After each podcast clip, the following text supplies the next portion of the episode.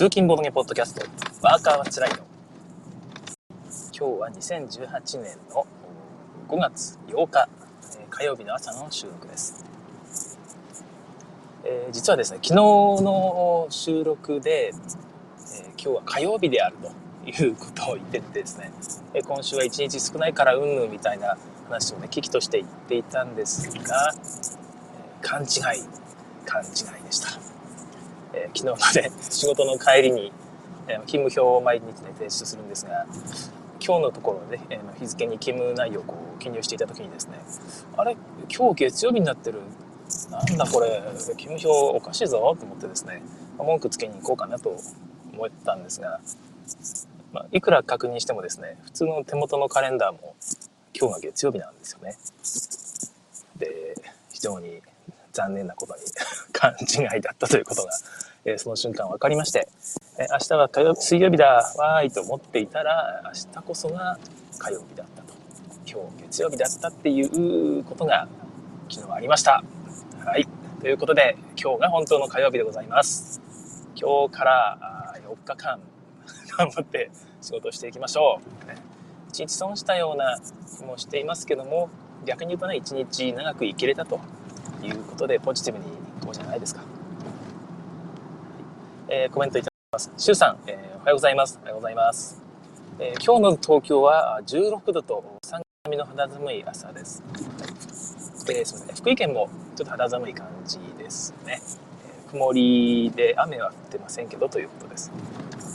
えー昨日はね、傘を持っていくのを忘れてしまって、折りたたみ傘を毎日入れてるんですが、まあ、あまりにも使い勝手がいいので、ゴールデンウィーク中は、その、カバンに差し込んでいる、通勤カバンに差し込んでいる傘を、こう別のカバンにね、移してしまったのを忘れてしまったんですよね。そしたら、えー雨が降ってきてしまったということで、うん土砂降りの中、傘もささずに走って帰ってきましたね。いや、まあ、風邪ひかなかっただけ良かったですけども。はい、えー、なおさん、おはようございます。気温が1日1桁台で、えーマイナスになりそうな寒さです。うわー、ね、もう5月というのにマイナスなんですね。はい、火曜と言ったのは純一さんのいつもの思い込み作戦かとは思ってました。はい、えー思い込み作戦成功です。自分が自分がね、えーやられてしまったんですが、はい、そんな感じで、えー今日もお送りしてまいります。はい、えーとですね、ゲームマの、あれね、出展者数、出展者だねは、参加者数が発表されましたね。2万人ということで、いやー、すごいですね。えっ、と、8%増しなんですね。秋からの8%も増してるってのはかなりいい感じで推移してってますよね。なんつうか、爆発的に一気にドカンと来てるんじゃなくて、えーでも少しずつ増えてるわけでもなくてですね、まあ、いい感じで増えていってるということで、えーま、非常になんか良い傾向なんじゃないでしょうか。で参加者数が1日目土曜日が1万2000人日曜日が8000人ということでやっぱり日曜日がだいぶ減ってるんですよね。えー、と3分の2ということで30%減ってる33%です、まあ、3分の1減ってるっていうのはだいぶ大きい気がしますね。ですよね。1万2000人と8000人だからあ違うか25%か20ん？1万2000人と8000人4000人さはいすいません。3分の1ですねやっぱり。3分の1減ってるんですね。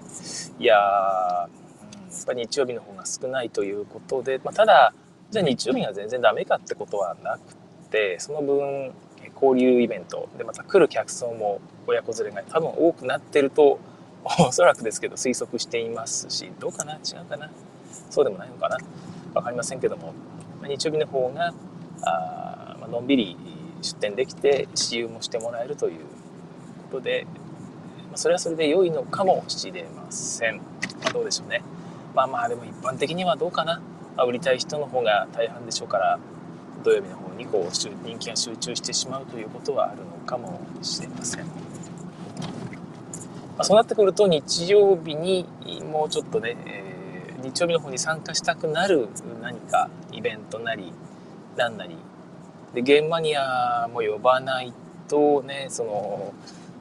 マニア向けに売っている人たちは土曜日に行きたくなりますから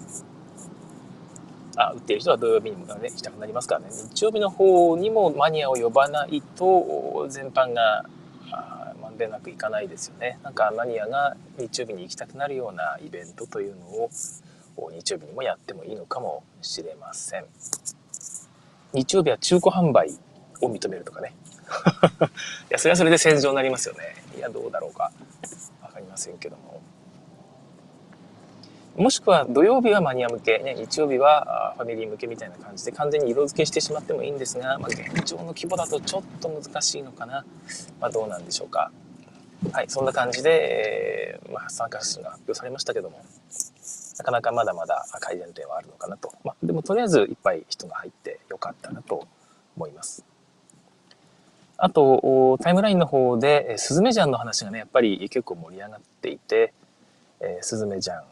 っぱり人気だなというふうに見ています。で、ルールがなんで大体分かってきたんですが、やっぱり自分がテストでやった状態とほぼ変わらないということで、振り点は、あれですよね、えー、現物のみと。あとは、なんだっけ。まあまあそんな感じで、多分その自分がやったルールで間違ってなかったっぽいんで、えー、もう一度言うんですけども、初、初がちょっと使い手がなくないなくないかなと 思ってるんですが、どうどうですかね？もっともっとやると見えてくるのかな？結局自敗を3つ集めるっていうのが結構困難なんですね。で、チュンを、チュンはま3つ集めるだけで、えー、3つね、3点つきますから、でさらに、えー、ね、あの3つ集めることで、3つ、同じやつ3つということで2点ついてね、そのチュン5個、あ、チュン3個だけでも5点あるということで集める価値が十分あるんですが、初は3つ集めても2点しかつかずですね。で、狙える役も、チャンタ、えー、チャンタと、チャン、チャンタとスーパーグリーンしか、オールグリーンか、オールグリーンしかないんですよね。で、まあ、オールグリーンは、まあ、なんとかなったとしても、結構手元に赤が残ってしまったりするしですね、まあ、意外と、ま作りにくいということもあってですね、じゃあチャンタかというと、チャンタもそれはそれで制限が結構きつい役なので、まあ、そうなってくると、初も、初を使った高い役を作るっていうのを目指しているときに、なんだかんだでね、その初がお荷物になってくる、その誰かが2枚してたらそれで、あの自分の手元の2枚は無駄ですから、ポンできないですからね。えー、まあ、そうなってきた時のそのショックに対して自分が得られるリターンがねちょっと少ないかな、まあ、オールグリーンが作れるからいいだろってことだとは思うんですがこの2枚捨てられた後のショックがあまりにもでかい。だったらチュンの方がよっぽどいい。3枚だけでも点数高いしえ、ー、とあれねスーパーレッドという魅惑の役という役満もね、えー、ついてくるということで。夢があるということで、チュンを手元に残すのは、まあありなんですけども、それで私知ってますけどね、基本的に。うん、まあ、まあちょっと試し、たまに残そうかなっていう気になることがあるぐらいで、初は1枚しかなかったら捨てますね、基本的に。初、あの状態だと、まあ、その麻雀だいぶ強い人一人でジャンソンに打ちに行っちゃうような人、そこで勝って帰ってくるような人が友達にいるんですけども、チャガチャガゲームズにいるんですけども、柴崎さんという方ですね。この方はもう、初はいらないですねとはっきり 言い切ってましたので、初こんなん使えないですわっていうふうに普通に言ってたんですよね。でただ、その、なんていうのかな、ある程度やり込んでくると、また見えてくるものがあるのかなとも、ま、思ってはいるんでね、その断言はできないんですが、初なんとかもうちょっと使えないかなというふうに思っています。で、まあ、そのツイートもして、まあ、前も話したんですが、ニコニコが欲しいと、ニコニコというか、チート率ですよね。ただ、チート率をやっぱり考えてみると、ちょっと簡単にできすぎてしまうんですね。で、それも考えて、発を活かしたいというのと、ニコニコが欲しいという、ということを2つガチンコさせてですね、えー、発2枚、チュン2枚、あと何でもいいから2枚というですね、えー、発注、発注何でもですよね。で、ニコニコ発注という役を一つ、あの、バリアントで入れてみてですね、私自分で、えー、一人回しをしてみたところ、かなりいい感じでした。この、ハツを手元に残しておいて2枚しかなくてもですね、ニコニコハッチは狙えるんですよね。で、チュンも同じように、まあ、2枚手元にあって誰かがね、場に2枚捨ててしまったら夢がなくなってしまうという状態が、えー、緩和されて、じゃあもうニコニコハッチ行くかという、えことがね、あり得るということで、ハツとチュンをいきなり切るということがちょっと減ってくるとで、そうすると場に出ないので、初とチュンが、序盤から。あの、他の人も、これはちょっと狙っていけるんじゃないかというですね、初とチュンを手元に残す方向の方が、よりその可能性が広がって楽しくなった感じです。現状だと初、あの、持ってても誰かが切っちゃったら嫌だから捨てる。でそうするともうすでに捨てられてるのでも捨てるというですね、まあ、麻雀でもたまにあるパターンなんですが、まあ、同じことが起こってしまっているという気がしました。あのシンプルな麻雀でそれが起こってしまうと、さすがにね、よっぽどの紛れがない限り、圧が手元に残らんかなという気がちょっとするんですよね。で、皆さんのツイート見ていても、スーパーレッドは出てるんですが、オールグリーンはあんまり、あんまり出てないんですよね。1個ぐらい見たかな。スーパーレッドは出ました、出ましたみたいな話があるんですが、まあ、そんな感じになっているように見受けられました。はい、ニコニコ発注ですね。ただ、ニコニコ発注は、えー、まあ、あの、やっぱりニコニコを残さなかった理由っていうのがやっぱりね、見てると分かってきて、それに付随する役が、例えば、チンヤオとか簡単にできちゃうんですよね。チュン、発、あと1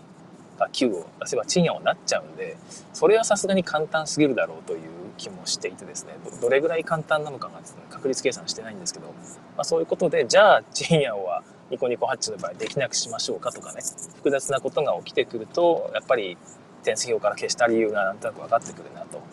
いう感じです。ただ、麻雀分かってる人、慣れてきた人は、その辺のルールも含めて、えー、別にパッと頭に入ると思いますので、えー、ちょっとしたバリアントとして一回試していただいてもいいのかなと思います。ニコニコ発注は基礎点が、3点ぐらいでどうかなと思っていて、で、チンヤオは作れない、もしくは作っても10点固定ですね。えー、基礎点も入らずですね、役満、ミニ役満みたいな感じで、えー、そんな感じで運用してはどうでしょうか。はい、えー、適当な話です。はい、えー、っとですね、えー、コメントをいただいてますのでご紹介します。ひろしあんさん、おはようございます。今日は休みですが、息子の保育園行かない詐欺に翻弄されています。保育園行かない詐欺。行かない詐欺どうなんでしょうね。本当は行きたいんですかね。で、行きたくない、行きたくないって言ったら、行きたくないんか、そっか、行きたくないよなって言いながら連れて行きますね、私の場合は。保育園行かないで行くといいよねって。今日行きたくない、行かなかったら何したい？とかね、えー、話して行かなかった場合の夢を語らせながらですね、そうかそうか行きたくないよな。じゃあな、バイバイって言うと割とニコニコしていった記憶があります。はい。えー、ね、えー、人によっては使えないと思いますので、なんか 難しい技だと思いますけども。えー、砂川さん、おはようございます。おはようございます。えー、現場に求めるもの。はい。いや、本当別に濃い話しようとは思ってないんですが、昨日、清水さんの201バツの最新回聞いたんですよね。16回だったかな。聞いててね、なんか、現場に対するなんか残念感みたいなのをこう聞いてたらですね、私もふつふつとこう語りたくなってしまいまして、はい、え軽く話そうと思います。なおさんからコメントですね。ゲムマはスズメジャンのみ買いました。通販で。はい。麻雀知ってるとドラの次の牌にならないのは間違いそうだなと思いました。ね、すぐなれそうですけどということで、そうなんですよね。えっ、ー、と、ドラの次の牌がドラっていうのは、多分その、中国とかだと確か表示牌そのものがドラだと思ったので、違ったかな？まあ、そういうルールもあると思うので、その麻雀慣れしてる人でも多分慣れることはできるんだろうと思います。はい。スズメジャン特有というわけでは多分ないんだろうなというところですね。はい。えー、そんな感じで、えー、ゲームマ関連のツイッター情報ございました。え、今回ですね、お話ししようと思っているのが、そのゲムマに求めるものというタイトルで、ちょっと軽くね、お話をしようかと思っています。すでに14分も喋ってたしまったんだ。今日もブードマニアの話できないな、これ。ブードマニアの話は、また今度でいいかな。はい。えー、ゲームマーケットに、まあ、いろんな方がね、客層が広がってきて、増えてきたということですよ。ゲームマーケットって、もともとはマニアの集まりだったんですよね。ゲームが大好き、ボードゲームが大好きで自分たちでも作ってみたい。で、そういうゲームを遊んでみたいって人が、こう、本当にマニアが集まっていた場所だったのが、まあ、今回ぐらい、まあ、もっと前からだと思いますが、だんだんだんだんね、裾野が広がってきて、まあ、人狼ぐらいからじゃないかなとやっぱりそういう気がしますけども、なんかカジュアル層ですね、ゲーム面白いねと、ゲーム面白いんだねって感じでみんなで盛り上がろうぜイエーイというような感じ、もしくは、何ていうのかな、まあ、どなたかがツイートされてましたけど、ゲームが趣味ってわけじゃないと。ただそのあボードゲームが趣味ってわけじゃないんだけどなんかこういうのもあるんだ面白いねっていう感じでやってくるという人が、まあ、増えてきたということです。で売られるゲームも、まあ、そういうゲームになっている感じがやっぱり見受けられるんですよね。そういう人向けのゲームもしくはそういう人が自分で作ったゲームですねそういうゲームが好きな人が自分で作ったゲームっていうのがま増えてきて、まあ、相乗効果で、えー、まあ、なんていうか、まあ、パーティーゲーム付き、えー、シンプルな心理戦が大好き、まあ、人狼系の人たちと言ってもいいと思うんですが、まあ、そういう人がこう増えてくると何て言うかな昔からやっていたま子さんの人たちにとってはあれなんかなんか変だなっていう変だなっていうのも違うかななんかあ昔とはだいぶ違うなという感じになってきてるんじゃないでしょうか。でですね、まあ、そのゲームマーケットで、まあ、そういうゲームばっかりになってしまうとですねやっぱちょっと私個人的には寂しいんですよね。えーと、私がボードゲームがすげえ面白いと思ったのはやっぱりその心理戦というよりもそのまあ、そのいわゆる裏向き一斉公開と言われてるやつですよね。裏向きでみんな伏せて何出した？はいっていういわゆるじゃんけんのちょっと進化版みたいな感じで読み合いもクソも本当はなくてですね、まあ、表情人の表情を読んで、えー、あいつはどうしてるこうしてるみたいなあことを読んでですね。よっしゃ当たった外れたみたいなことを楽しむというゲーム。実は私これこういうゲームも十分好きなんですけども自分も結構得意だったりしますし、えー、好きなんですが嘘をつくの楽しいですからね。えー、人引っ掛けたりねそういうの楽しいですから大好きなんですが自分がボードゲームにはまったきっかけはやっぱり、まあ、カルカソンヌですとかそのメカニクス自体がまあ面白くてルールに沿って、えー、なんかねこう点を取り合う、えー、そその辺のちょっとパズル要素が少しはあったものみたいな感じの方がまあ思考系のゲームですよね。の方がやっぱ嬉しいなと思うし長く続けられる気がするんですよね。いっていうのはその相手が面白い というのがちょっとあって、えー、その一緒に遊ぶ人が面白ければそれ何でも面白いよっていう風なことになることが多くて、えー、まあ、その友達とずっと遊んでる分には全然いいんですがそのそうじゃないシーンでも活用できるっていうのはボードゲームのいいところだと思いますしそういう時にいわゆる心理戦じゃなくてちゃんとした思考系のゲームで面白いものっていうのがあると、まあ、いいなと思うんですよ。でゲームマーケットに来てそういう心理戦のゲームばっかり買って帰るあ見て帰るゲームってのはこういうもんなんだと思って、えー、終わってしまうのは私個人的にはやっぱり嬉しくないんですよね。別にそれがダメだって言ってるわけじゃなくて、えー、まあ、自分としては寂しいなと自分が好きなものが、えー、広まっていかないっていうのは寂しいなというそれだけの話なんですけども、え、まあ難しいなと考えれば考えるほど思うんですね。えフレーバー中心のいわゆる読み合い芸ですね。それがやっぱり売れる傾向にあるような気がします。戦利品のツイートとかね検索して見ててもやっぱりそういうゲームがかなり売れているなという気がするんですよね。えちょっとこの朝ですね家出てから今この開始するまでの間にちょっとパパッとそういうゲーム例えばどんなのがあるかな考えてみたんですが、まあ、例えばこんなゲームがあるとえー、っとですね、今、本当にさっき思いついたばっかなので適当なんですが、えー、俺たちひょうきん族という、えー、テレビ番組が、ね、ビーズたけしとかね、明石家さんまとか、あ今の大御所が体張って演技してたバラエティ番組が昔あったんですが、まあ、その中に、えー、懺悔の部屋みたいなコーナーがあったんですよ。えーとですね、そこになんか原始人みたいな 服着た人がこう十字架に貼り付けられていてですね。でそこの前に懺悔部屋ということで牧師が1人いて、えー、どうぞ入りなさいって言って芸能人が入ってきてですね。で何か罪を告白するんですよ。そして、え、それに対して、え、神様がその十字架に貼り付けられた神様がこう丸か×かをこうね、えー、OK か NG かをこう判定するんですね。で丸だったらば笑顔で丸。で×だったら激しい顔して両手でバツってこうやってですねその瞬間上からたらいが落ちてきてザバーッと水がかかるというまあ、そういうシーンがコーナーがあって非常に大好きだったんですけどもこれを再現したゲームっていうのがあったら多分受けますよね。でそのもうそれだけで多分受けてなんていうのかな。まあそれはもちろん世代によるんでしょうけど、受けて、えー、っとですね、内容はどうでもいいはず、多分。えー、で内容も適当に考えたんですけども、懺悔内容ですね。まあ、テーマがある。何々について懺悔してください。何々について懺悔してください。例えば、えー、食べ過ぎたことについて懺悔。でもう一個はあ、女関係で懺悔みたいなことが、例えばね、えー、カードに書かれている。その2枚のうち、どっちかを選んで本当の懺悔をしなさいと。プレイヤーに。で、神様役が1人いてですね、神様は事前にど、相手がどっちの懺悔をするかというのを選ぶんですね。で、えー、それを選んで伏せておいておきます。A か B かですよね。で、それを見たプレイヤーが、まあ、どっちかについて懺悔を行って、えー、両手をね、こうギュッと、こう両手をっていうか、まあ、いわゆる祈るポーズをこう取って目を閉じて、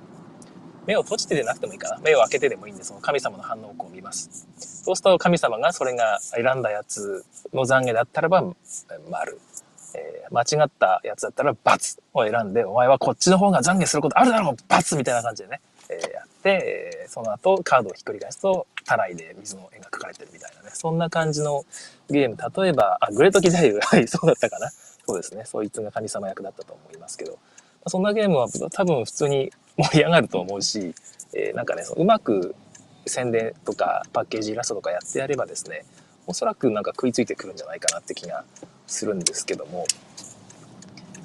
そういうゲームばっかりになるのは、やっぱり嫌だなっていう気がするんですよね。ななんなのかな？なんて言えばいいのかな？そういうのもゲームマ的であるし、全然いいと思うんですけども、わあ、やっぱりゲームって面白いなっていうことにそういうゲームでなってほしくないというか。いや本当に言い方難しいですね。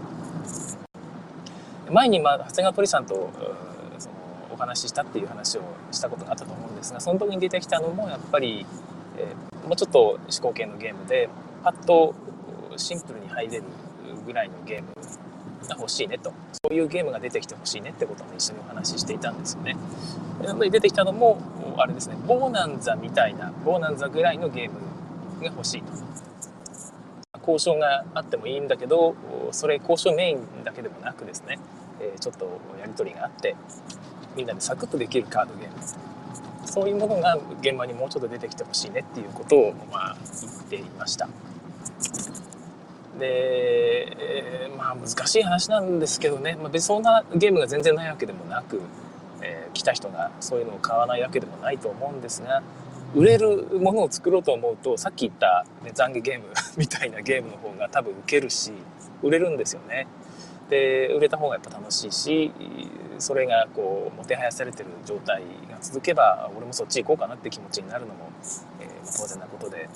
そういうのが中心のゲームマーケットになってしまったら やっぱり、えー、つまんねえなって個人的にはちょっと思ってしまうんですよ。うん、難しいですね。なんか分けた方がイベント分けた方がいいんじゃないのっていう話もちょっとあったりするんですがなかなかそれはあ考えてみると現実的じゃないよなとコーナーを分けると言ってもあれですしね、まあ、そんな感じでもうちょっとその裏向き一斉公開じゃない、ね、出すなら1枚ずつ表向きで順番に出していくと。で、プレイしていくと。で、それを前のプレイヤーがプレイしたカードを見て、じゃあ俺はこれかなと出す。そういう感じで4人全員出したら勝負がつくみたいなぐらいのゲームのやり方って難しいんですよ。やっぱ自分も作ろうと思ってるんですけど、なかなか難しい。ちゃんとバランス取らなきゃいけないし、戦略というのを作っていかなきゃいけない。でも裏向き一斉公開にしてたらですね、割と簡単に作れちゃうんですよね。でその方がシンプルに盛り上がるのでどうしてもそうしたくなるんですが、まあ、深みはなくなるけどその方が面白いゲームができる可能性が高い1枚ずつ出していってどうこうだとなんかはめ技みたいなのができちゃったりしたりですね、えー、ゲームとしてそれだそれ出したならこれしかないだろみたいな状況に陥っちゃったりすることが多くて、難しいんですよ作るのが。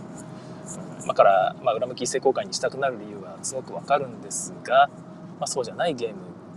というのをちょっと果敢にね、えー、挑戦していってほしいしうまく、えー、作れたゲームっていうのは遊んでみたいなと思っていますはい、えー、ちょっとコメントですね、えー、シュウさん、えー、仕事行かないでヒロシアンさんとゲームするとぐずりたい シュウさん ヒロシアンさんの購入したゲーム遊びたいですわ遊ばせてください。今日お休みということで、近くだったら、近くだったらね、本当に行きたいですね。はい、ということで、ゲームマーケットに求めるものというのが人によって少しずつズレが生じてきているような気はしていますが、どうなんでしょうね。多様性ということで全然 OK とするのか、ま、変化してきているトレンドが変化してきてるということで片付けていいものなのか、うんまあ、どうなんでしょうね。まあ、ただ実際、あれなんですよね。あのー、デパートとかに行くと、昔からパーティーゲームコーナーに行くと、なんか罰ゲームカードみたいなですね。罰ゲームをする時のカードが、罰ゲーム内容が書かれたカードとかですね、えー、なんとかなんとかゲームみたいな。そういうの。本当にフレーバーしかないようなテキストでわーってキャーって盛り上がるぐらいの。本当にシンプルなゲームはずっとやっぱり置かれてるんですよ。ボードゲームが。流行る前から。でそういうものの需要は普通にあるんだなと。いうことですよね。流行ろうが流行らないが。でそこにボードゲームが流行ってるということで来た人があこれこれこういうゲーム欲しかったんだという感じで買っていってるんだろうなと思うので何て言うのかな。もう普遍的なものなんだろうなと。もう仕方がないもので普通の人はそんなボーナンザみたいなですね。読み合いですとかあの手札のマネジメント。いわゆるマネジメントですよね。マネジメントに興味がないんですよおそらく。別に。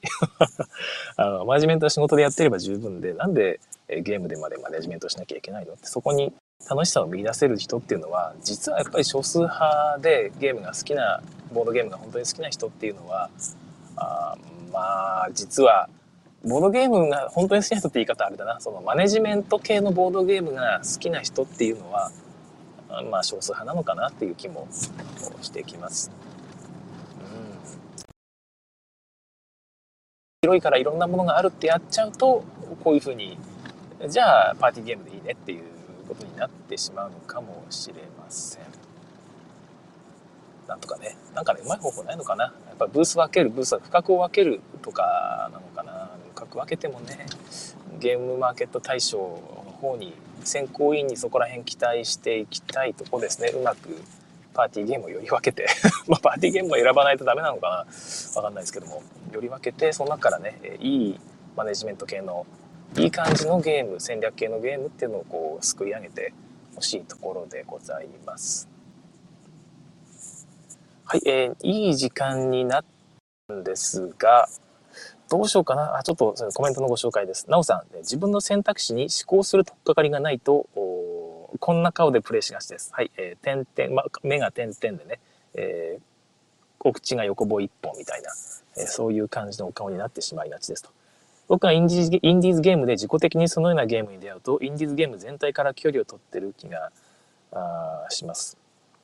はい。まあ、その、そういうゲームは、最近はルールをちゃんとね、公開してくれてるんで、私は買わないんですけども、最初から。ただ、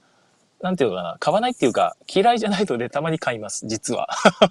いやそういうゲームでも面白いゲームはすごくあってですね、まあ、多すぎるんですよね、そういうゲームが。あとは、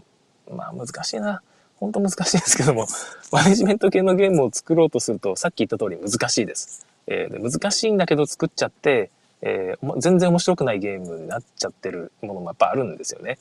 で、その、その、そのリスクを負うぐらいなら、裏向き一斉公開でいいんじゃないのという話もね、すごく本当にわかるんですよね。じゃあ、裏向き一斉公開を買った方がいいという感じですよ。買う方としても。下手にマネジメント系ゲームだって言って大々的に出されてですねでおなんかすげえ頑張ってんなと買ってみるかと思って買ったらうーんっていう感じになっちゃうゲームよりはシンプルにじゃんけんだと。でフレーバーがすごく楽しいのでやった人間はゲラゲラ笑えるよと。そういうゲームを買った方が全然コスパ高い。し 失敗も低いと。最初から分かってますから、うん、そういうふうに自分も実はちょっとなるところがあっていやー、ほんと難しいなと。難しいばっかり言ってますけど、そんな感じです。えー、っと、ブードゥーマニアの話。もうどうしよう。ブードゥーマニア2回も飛ばしていいんだろうか。うん、ブードゥーマニア、せっかくなんでお話ししたいと思います。すいません。ちょっと10分ぐらいかかると思いますけども。はい、えブードゥーマニアの話をちょっとしますね。ブードゥーマニア、フッフーフレンズから出たゲームで、2人から6人だったかな ?2 人でもできるのかな？これ確か。はい。で、6人ぐらいまでできる、5人だったらすいません、えー、ゲームです。確か6人だと思いますけども。で、20分ぐらいで終わって7歳以上というゲームになっていますが、7歳には難しいんじゃないかなこれ。どうだろう？せめて8歳以上かなまあ7歳でもできるということになったかもしれないですが。えー、内容はドブルです。だからドブル持っててドブル気に入ってるって人はドブルでいいんですけども私も、ま、ルール見て、まあ、ドブルかとでただちょっとドブルよりは高度な何ていうか面白さがあるかなと思ったので買ったんですが遊んでみたらですね読み通りというかあこれはドブルとはまたちょっと違った面白さがあるなと思いました。ドブルはシンプルなんですよね。場に出てるカードとあ場に出てるカードに書かれた絵と同じ絵が描かれたカードをあ同じ必ず 自分の手元にあるカードと同じ絵が、ね、1個だけ描かれているのでその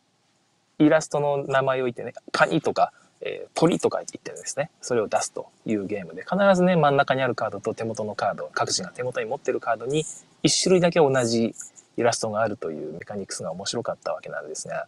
えー、このブードゥーマニアはですねだいぶその辺が雑というか 適当でですね、えっ、ー、と、真ん中に出てるカードに何が書かれているかというと、5種類の絵ですね。絵の中から4種類の絵が書かれています。で、それぞれの4種類の絵ですね。4種類の、5種類中4種類、4つですね。5種類中4つの絵のそれぞれに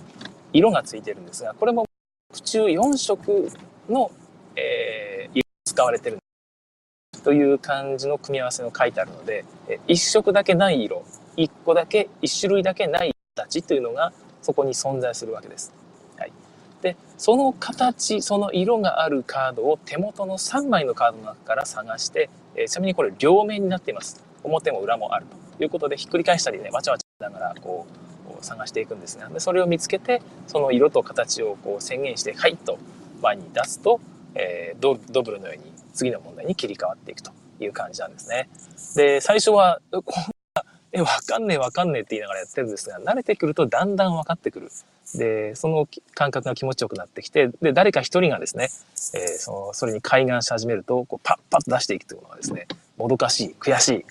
えー、自分も分かるようになりたいっていうと、分かった瞬間がやっぱり嬉しいってなって、これ出していくという感じで、ドブルよりは、なんていうのかな、習熟していく過程が楽しめる感じがします。はい、習熟があると楽しいんですよね。でもう一個ちょっと面白いのがですね、えーとまあ、3枚、まあ、表裏面両面含めて6枚ですよね。6枚のカードの中全てにそのさっき言った、えー、真ん中の方にない色ない形というものがなかった場合ですね。全部見てもねえよっていう場合。ない場合はえー、とですねもう一個探すものがある。答えが同じもの。カード手札のカードの中でその同じようにない色ない形っていうのが全部のカードにあるわけですよ。その答えが真ん中のバフだと同じものだったらブードゥって言ってそのカードを出すことができる。でその瞬間全員ね手を止めてですね、えーと、山札の中から自分の手元の各手札に1枚足さなきゃいけない。これを全部なくした人の勝ちですから、えー、それがちょっと嫌なんですよね。でドブルのようにパンパンパンパンって出ていかないとことがあってそこのテンポの差がちょっとまた違った感じを生み出してます。ドブルはあのどんどんどんって切り替わっていく感じが楽しくて、まあ、まあ、ぶっちゃけドブルの方がゲームとしてはレベル上だとは思うんですがブードゥーマニアの方は少しこの間が空くと。でそんな簡単にはパッパッと答えが出てこないことが最初はあるのでゆっくり楽しめる多少ゆっくり楽しめる気がします。慣れてくるとドブルになるのかな？わからないですけども。はい、そのブードゥーっていうのもちょっとしたアクセントになっていて面白いです。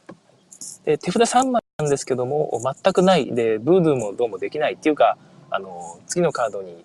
交換したいって時は交換ができます。自分の山札と、えー、3枚何枚でも捨ててその分山札から引自分の山札からこう引いてということがあやることができるのでそれもとして判断として楽しいですよね。いやこれはねえだろっつってこう引き直してる間に他の人がね、え、カードを上書きしてしまっておおさっきの手 札の中にあった次のカードの答えがあってみたいな。となってくるとわちゃわちゃするあのわちゃわちゃ感が楽しめる人はあドブルでねドブルでわちゃわちゃ感が楽しいなって思った人はよりわちゃわちゃ感がを楽しめるということでブードゥーマニアえー、割とおすすめです。割とって言ってるのは本当にドブルで満足してる人はドブルで僕はいいなと思っているので、えー、別に無理に買う必要はないんですが、ちょっとしたあドブル系のゲームとして、えー、変わったゲーム遊びたいという人には、ブードゥーマニアはおすすめではないでしょうか。値段は6600円ちょっとですね。えー、安売りサイトだと1300円台で売ってたりもするので、えー、GP さんがあ取り扱っているゲームということで、えー、ちゃんとルールも綺麗に作られています。はい。えー、ブードゥーマニアのご紹介でした。5分ちょっとで紹介できましたね。よかったよかった。一応先日3人で遊んだ時にはですね、まあ、十分盛り上がって、えー、楽しかったですね。えー、1人、ね、リンさんが勝利してましたけども、若さの勝利って言われてですね、えー、若さの勝利と言われたこと自体にも負けたみたいな 感じになってましたけど。まあ、やっぱそんな感じで瞬発力なんで若い人の方が有利かなどうかなうん。わかりませんけども、なんか楽しかったですね。また遊びたいなと思いました。ちょっと間違えてしまう、間違いやすいって意味では、そのお化けキャッチとか、あの辺ですよね。なんか、最近ドデリドとかも、人気ですけど、あれ系のなんかその思わず間違えちゃうみたいなところも楽しいです。なんか誰かがこう上に上書きでバッと出した時に、え、それ違うんじゃないの？つってこうやってずらして前のやつと比べるんですが、違うんじゃないの？あ合ってるわ。つってこう 戻すっていうシーンが何回もあってですね。それはそれで楽しかったですね。非常に。まあ、そんな感じのゲームです。えということで、え今日はこの辺にしたいと思います。確かに先ほどの現場に求めるものという話にね、期待してきた方は、すいません、ちょっと適当な話で、半分打ちみたいな話になってしまって申し訳ありませんでした。はい、別にあの、パーティーゲームが中心になっても僕は全然いいと思っていて、まあ、それはそれでゲームマーケットに求めるものが違うと思った人はですね、違うシーンに入っていくんだと思います。あのー、あれですね、清水さんがおっしゃっていたのは、コンテストの方ですね。最近はよく企業がいろんなコンテストを実施しているから、そっちの方で発表して、え出していった方がいいんじゃないかってことをおっしゃっていてですね、私もそんな、そういうふうな逃げ道というのもあると思いますし、うん、いいんじゃないでしょうか。今のゲームマーケットだと、どうしてもそのパーティーゲームの中に漏れてしまって、面白い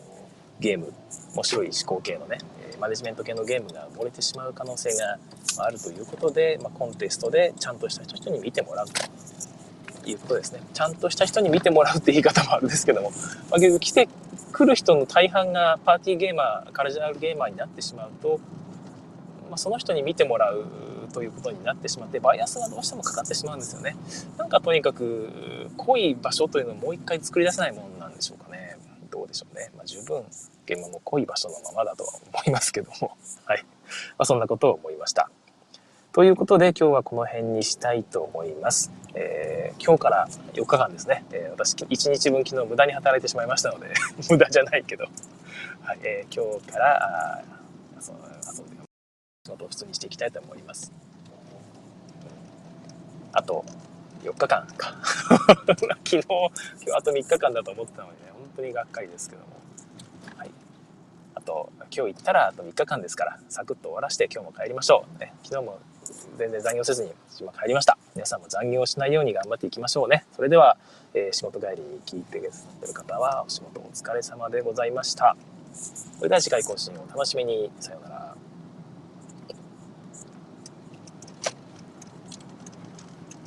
えー、ここからはおまけの時間となります。えっ、とですね、えー、今日のおまけの時間に何を話そうかということを決めてなかった気がするんですが、ああ、そうかそうか。えっ、とですね、今日は本当は、えっ、と、金沢芸術村であったですね、イベントの話をしようかなと思っていたんですよ。で、これ、この内容、その内容っていうのは実はですね、その芸術村の帰り道に2時間ぐらい時間かかるってことで、また、ポッドキャストでも収録しようかなと思って、2時間ダラダラ喋り続け、ポッドキャストというのを収録していたんですよね。で、それを聞いてくださった方もいたみたいで、本当に申し訳ないなりありがたいやらで、やっぱり話していると時間ってあっという間なんで、ありがたかったですね。なかったら2時間ね、ぼーっとしながら、え、運転し続けるのはやっぱさすがに苦痛なので、え、ありがたかったですが、喋り続けの時に後で気づいたんですけど、この G キャスト、え、人を招待して一緒に喋るという機能がついています。で、どうやってやるんだったかな？えっ、と、あら？ここで、ここでできないのかな？どうやってやるんだろう？なんかあるんですよ。この人を招待するみたいなボタンが。えー、なおさんをクリックしても、ダメだな。なんかそういう機能があるみたいで、それを使っておしゃべりすればよかったなと、えー、その時に思ったんですよね。あれ本当にないな。どこでやるんだろう。今聞いてくださってる方こうやって一覧で見ることもできたりするんですけども、その人をクリックしても、ああ、呼ぶっていうことはできないんですね。なるほど。開始時点で呼ばないといけないんですかね。途中で呼んだりっていうのはできないのかもしれません。はい。ということで、まあ、またいずれそういうこともしてみたいなとちょっと思っています。そうですね。配信前に設定するんですね。砂川さんからコラボということで、えー、反応がありましたけども。楽しそうですよ。砂川さんとおしゃべりしたら楽しそうですよね。なおさんともね、おしゃべりしたいし。砂川さんは、あれでしたっけ ?G キャスト使われてないんでしたっけ？はい。わかんないんですが、配置、配信前に設定するんじゃなかったですかね？ということで、なおさん。多分そうなんですね。うん。切れちゃったらもう終わりなんですかね、どっちかが。もう一回取り直しになっちゃうんでしょうね。そうするとちょっと、こう、外でやるには怖いですね。お互いに通信環境が安定した場所でやりたいですね。はい。砂川さん、獣医師さん側から誘うんですか？ということで、うん、今その一回始めてしまうと誘えないみたいなんですが、最初にやるんでしょうか？今度ね、一回試しにやってみたいので、もしお暇な方はお付き合いいただければと思います。ということで、えー、今日はこれまでにしたいと思います。またね、コラボの企画も楽しみにしてください。それでは、さようなら。